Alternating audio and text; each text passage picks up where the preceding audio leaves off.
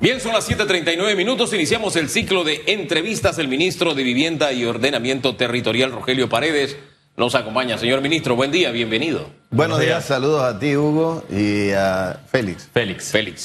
Bueno, eh, encantado de estar con ustedes y poder aportar. Bueno, ni, ni tan encantado, seamos serios. Usted entró y usted esperaba ver ahí otra persona Ah, ahí. Sí, yo pensaba que iba a estar Sí, Susan, exacto. ¿Y cuando eh, lo vio? Elizabeth Castillo me sorprendí. Sí, sí, sí, quedó sorprendido, sí, exacto. Pero de todos modos, eh, creo que estamos entre amigos. Tranquilo, no, se preocupe. que Susan Elizabeth vuelve en, en los próximos En un días. par de días, no se preocupe. Ministro, hay, hay un tema interesante. Por ejemplo, ayer se, se reunió la concertación nacional. Sí.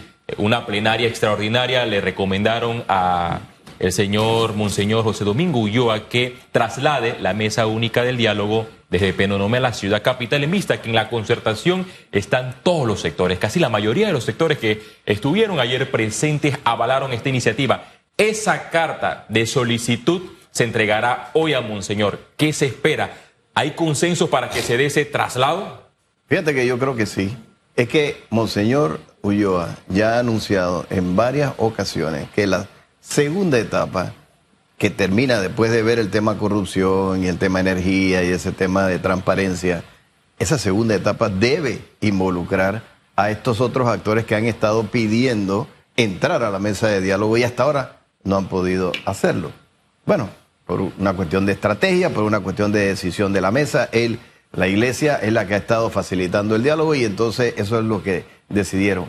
Creo que tiene lógica, tiene suficiente lógica entender que estos grupos que por cierto están en sesión permanente y están activos y están ya constituidos por ley, creo que es el mejor escenario como el Consejo de Rectores está constituido también y son escenarios importantes y adecuados para discutir ahora el tema entre todos. Aquí deben estar todos los actores. Yo creo que eso va a tener eh, una buena recepción eh, por parte del, de Monseñor Ulloa.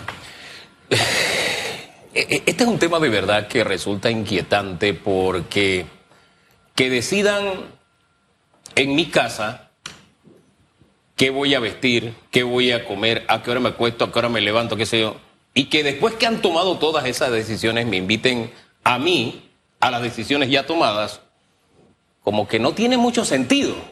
Pero enhorabuena que se dé el paso.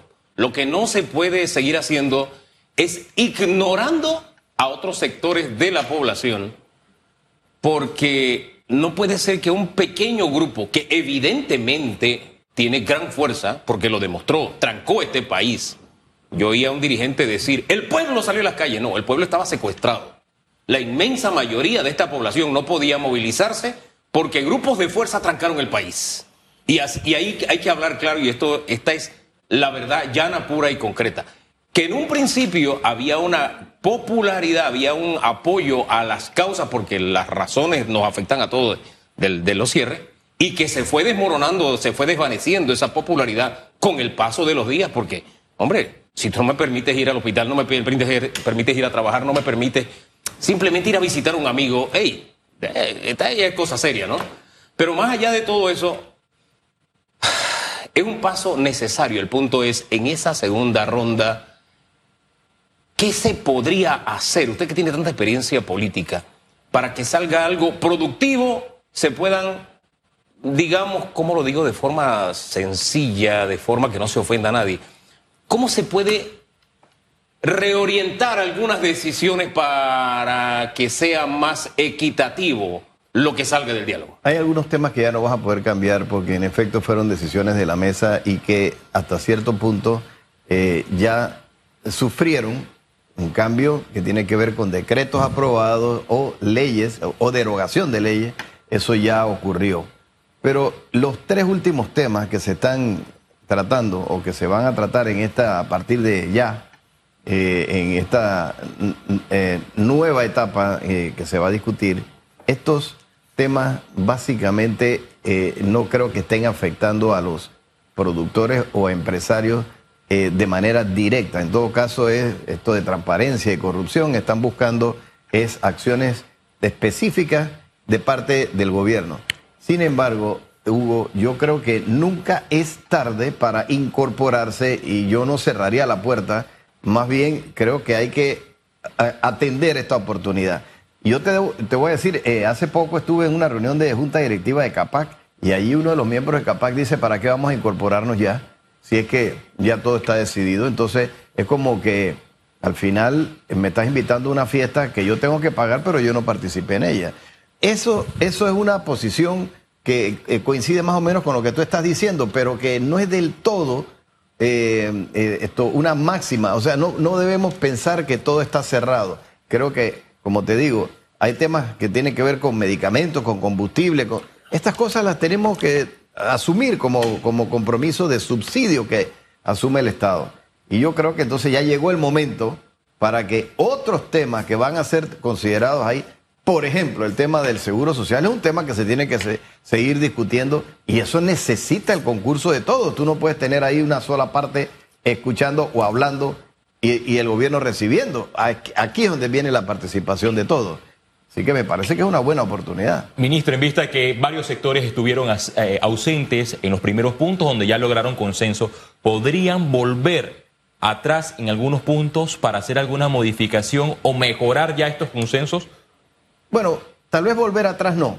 Pudiera ser que se pueda eh, revisar algún tema como para mejorarlo, pero también creo que como son medidas temporales, estas son medidas de seis meses, cualquier cosa se puede ir también en el camino ajustando. Así que yo creo realmente, como te digo, que sí. Pero ahora, ¿cuál es la discusión hoy? 30% de descuento sobre el tema Di- Disculpe, antes de ir a la discusión hoy, disculpe que le interrumpa en ese punto. Mire todo el desbarajuste que ha causado en el sector productivo nacional que usted en cuatro semanas haya impedido que la lechuga, que la zanahoria venga de Chiriquí a Panamá. Mire Cierto. todo el desbarajuste que Cierto. se ha creado, ¿no? Cierto. El- en cuestión de precio, en cuestión de abastecimiento, en cuestión de, de pérdida, en fin sufriendo lo- los, los eslabones más débiles de la cadena, el consumidor y el productor. El productor que no pudo vender no tiene ya dinero para sembrar. Fíjese cómo se va afectando esta cadena, ¿no? Hay quienes al anuncio de ayer, se lo digo porque yo tengo familia en el interior, me llamaban y me decían, hey, van a cerrar la calle, yo no puedo, yo tenía planificado ir mañana, no, no puedo ir. Yo le digo, bueno, no sé, esperemos a ver qué pasa. O sea, el miedo, el terror, sí. ya se sentían secuestrados antes de tiempo. Entonces, yo como productor, vienen y me dicen, no, lo que pasa es que ahora nos vamos a sentar todos, pero ustedes no pueden participar, ustedes no pueden decidir sobre este tema, de que el IMA es el que les va a pagar y qué sé yo, sabiendo que tenemos un IMA que paga cuando, mi abuelo usaba una frase, cuando San Juan agacha el dedo, ¿m? me decía un productor, a mí me deben plata del año pasado. Entonces, ¿cómo es que ahora vamos todos a la mesa de diálogo y no podemos tocar nada del pasado? Hay cosas que sí hay que tocar. Hay que tocar, por ejemplo, que, ah, ustedes acordaron que el IMA es el que me va a comprar y el subsidio y qué sé yo. No hay problema, cómpramelo IMA, pero págamelo enseguida. Por favor, no me lo puedes pagar tres meses después. en el- así como le pagas a, a las gasolineras eh, a la semana. Págame a mí a la semana también si yo soy panameño, Cinco- no, no, de se- no sí. soy de segunda categoría. Tiene que entrar a, ser actor en esa segunda parte y etapa y hay cosas que tienen que ajustarse. yo coincido contigo, además el presidente así lo ha solicitado. Eh, acuérdate, como te digo, que este es un tema que viene regulado con ciertas normas que se aprobaron antes de comenzar el- eh, esa etapa de diálogo. Pero sí, tienes toda la razón. Y me voy un poquito más allá, Hugo, para que tú veas que la regulación de precios no es la, la solución. Mira lo que pasó en Tierras Altas, se acumuló tanta, eh, tanto producto que tú no puedes dejar de cosechar porque se te daña ahí y entonces lo tienes que cosechar todos los días, a pesar de que llegaron contenedores a, al- a Merca, se llenó Merca, pero la velocidad con que eso va saliendo no es tan rápido como para que se pueda volver a reabastecer con lo que está ya en Tierras Altas. Entonces, ahora, esa lechuga que costó 2 dólares, 2.50, cuesta 60 centavos, porque llegó el momento en que ahora tiene sobreproducción, la tiene metida ya y no la puedes traer porque se te va a dañar. Entonces, ahora hay que venderla barata. Eso significa mayor, cuando hay mayor demanda eh, o mayor oferta, entonces bajan los precios. Cuando al, al- al final, cuando hay mayor demanda, entonces tú puedes ajustarlo. Es esa es la belleza de, de un mercado que se autorregula.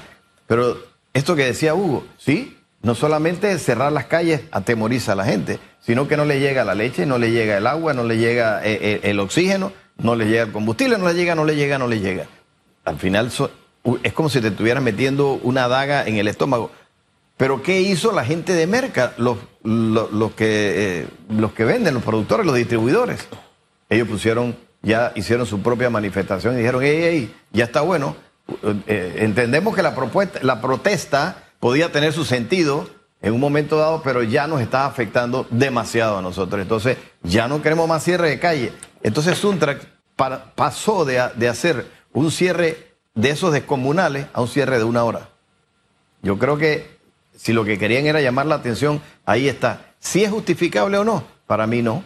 Yo creo que no es justificable porque están en la mesa de diálogo sentados y han estado conversando y diciendo lo que ellos han querido y al final se les ha escuchado y se les aportan las eh, respuestas que el gobierno puede dar. No hay ninguna necesidad de cerrar ninguna calle. Pero bueno, digamos que es una protesta que no es eh, de tan largo tiempo. Ministro, si ya los especialistas y también integrantes del gobierno nacional y ministro habían vaticinado que estas medidas del congelamiento de algunos productos traería escasez, y ya se está viendo porque si miramos en redes sociales hay fotos compartidas de los consumidores que llegan a un supermercado y ya no están encontrando el arroz de, primera, solamente el arroz especial. Y esto es posterior al control de precios. Pero es que yo lo dije aquí también, yo lo dije aquí en un momento dado. Si tú regulas esto y le dices a la barrotería, tú no puedes vender más arriba de este precio, esto es lo que vas a poder vender.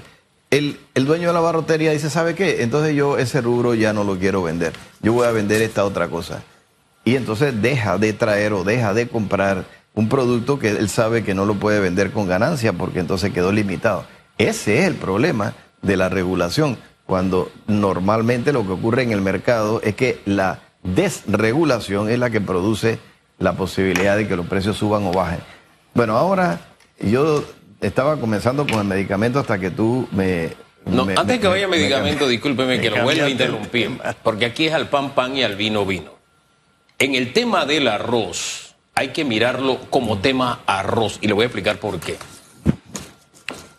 A mí me parece sumamente extraño que los molineros estén importando arroz en este momento y ya digan que va a escasear el arroz de primera.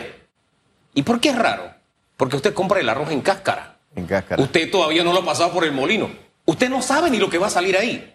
lo usual, lo usual es que tres cuartas partes de eso que usted mete al molino sale de primera por las condiciones de quebrado, etcétera. Que el especial es el, menor, es el grano entero en su gran mayoría, creo que el 99%. Sí. Hay normas Copanit para eso. Entonces, que tú me digas antes, antes de meter el arroz allí en cáscara, que ya no vas a tener al final arroz de, eh, primera, a mí me parece que hay algo raro. Eh, entonces, ¿quién especula ahí? No, ahí lo que tiene que haber es autoridad de parte de la Codeco. Ok. Te das cuenta que entonces la culpa no se la pueden echar al gobierno siempre, ¿no? Ahora hay alguien El gobierno tiene la responsabilidad a través de la autoridad ah, Codeco de ver qué es lo que está pasando bueno, Hoy, denunciamos que hay eh, arroz de primera vendiéndose como arroz especial.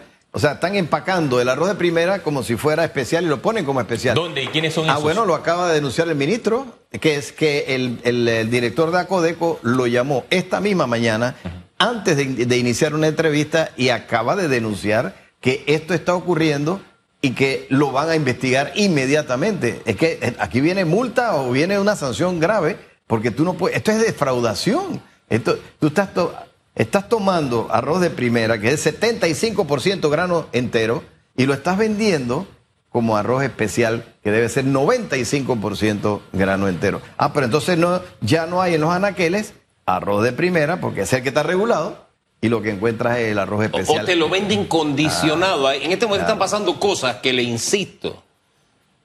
La autoridad tiene que actuar para que se respete las reglas, las normas del mercado libre. Acodeco ha estado en la mesa de diálogo y una de las, eh, digamos que de las misiones, las tareas que ya de hecho las tienen, pero ahora con la eh, autoridad todavía, eh, digamos que magnificada por los detalles de la mesa de diálogo, ellos están eh, haciendo el monitoreo constante, bien, bien, bien seguido. Y por eso te digo que en ese monitoreo ya se dieron cuenta de que ya había un productor o uno de estos que empaca para decirlo como debe ser, eh, que estaba ya defraudando. Lo que dice Hugo, como si tú compras arroz en cáscara, tú puedes anticipar que lo que te va a salir de ahí es un arroz de primera o especial. Ministro, pero, pero ¿quién, ¿quién es, de qué área viene para que también el consumidor sepa que está yendo al supermercado comprando un producto el que no es, le están vendiendo gato por liebre, como decimos en, en buen panameño? Mira, lo que escuché del ministro eh, Valderrama es que antes de la entrevista que él tenía hoy, lo llama por teléfono el director de Acodeco y le dice, puede decir que las pruebas que tenemos con evidencia es que han estado haciendo esto. No dio nombre, no te lo puedo repetir porque no tengo el nombre. Pero si ya existe eso, con evidencia puede, puede ser que Acodeco sí te pueda dar la información. Lo, importante es que donde tú tienes la evidencia viene la multa y ya te, esto, esto va a salir, porque Eh, tiene eh, que salir. Este es un tema que vamos a abordar el domingo en debate abierto. Estará precisamente eh, eh, el señor Jorge Quintero de Acodeco Ah, oh. acompañándonos. Oh, y vamos a desgranar este tema. Perfecto. Y también eh, analizar si es que Acodeco necesita más músculo para poder actuar. Eso es- puede ser otra, ¿no? Es que todo esto es consecuencia de, de- de- de este desorden que se produce cuando, ¿ves? Tú estás desajustando el mercado, ¿no? Entonces ya tú eh, comienzas, siempre hay un juega vivo. Por eso te decía, Hugo, ¿quién dice que toda la culpa la tiene el gobierno cuando eh, la gente quiere criticar algo? No, busquemos dónde está la, la- la- la- raíz. En, algunos casos también hay juega vivo de otros, de otros grupos, ¿no? Y yo no estoy señalando a nadie, pero de hecho existe ya una, eh, una evidencia que tiene a Codeco en sus manos.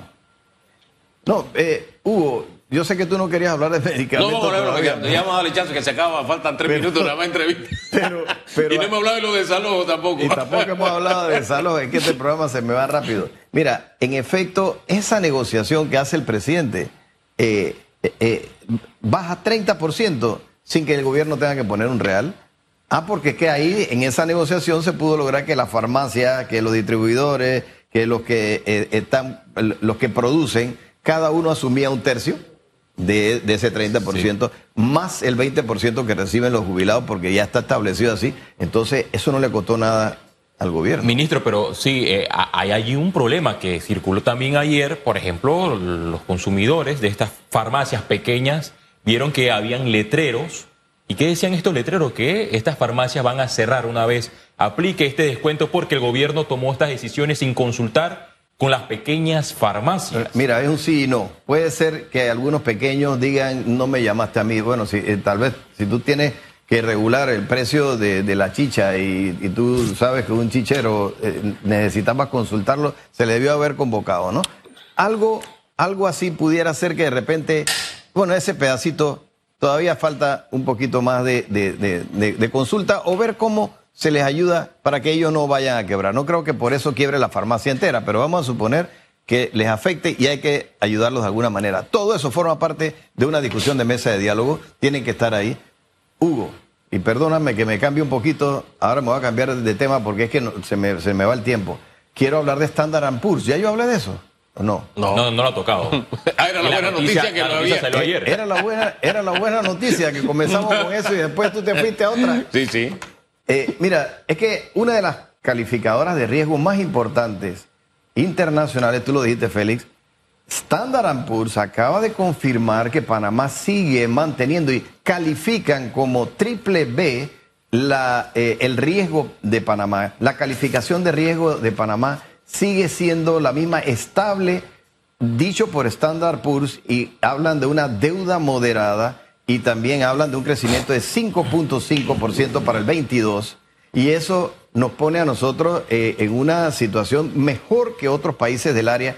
No es que tenemos que alegrarnos de que tengamos, tú sabes que hemos tenido que salir al mercado a buscar préstamos, pero sí nos tenemos que alegrar de que ha habido una disciplina fiscal importante porque seguimos pagando los compromisos y mientras paguemos los compromisos ellos dicen Panamá sigue siendo sujeto de crédito. Para poner esto en palabras sencillas significa que esto a Panamá no se le encarece más la vida, que el panameño va a poder seguir administrando lo que tiene y que con un gobierno responsable al final del camino, lo importante es que no se nos convierta esto en una inflación que comienza entonces a, crecer. Panamá no tiene moneda propia, Panamá utiliza el dólar y se tiene que regir por estos, esta eh, sube y baja del dólar. Y para los efectos prácticos es una noticia que indica que Panamá lo está haciendo bien.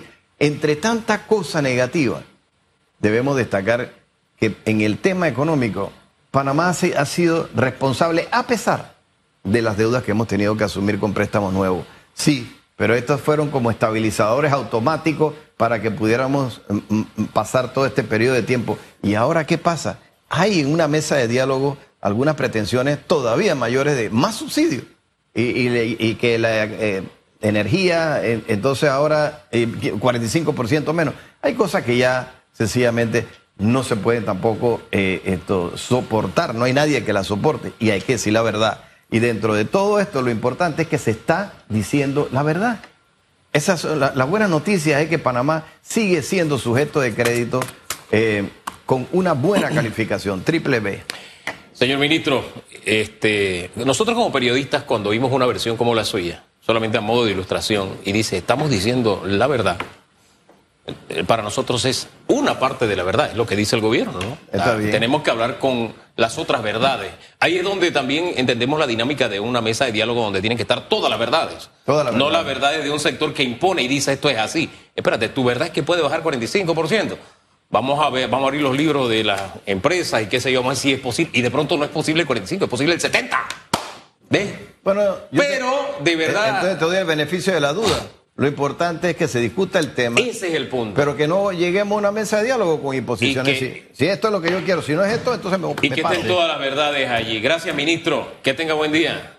Gracias a ti. ¿Le, digo algo a su favor? Por, la invitación. Le digo algo a su favor. Después que usted pasó por allá por el camerino, dejó buenos comentarios allí. Decían, oye, este es uno de los pocos ministros, y lo decían así como en secreto, este es uno de los pocos ministros que da la cara. ¿ah?". Gracias. Y yo le digo, Gracias. es, una, es una presentadora la que dijo, ese es un programa de entretenimiento y las otras se le unieron. Y yo le dije, sí, fíjate, es uno de los pocos, así que para que esté enterado. Buena noticia también. Gracias, ministro, por su participación. Hay buena inversión y la deuda pública se mantiene por arriba de los 43 mil millones de dólares. Así Son las 8, un minutos, hacemos una pausa y volvemos con más de radiografía. Alta. En breve regresamos con más de radiografía.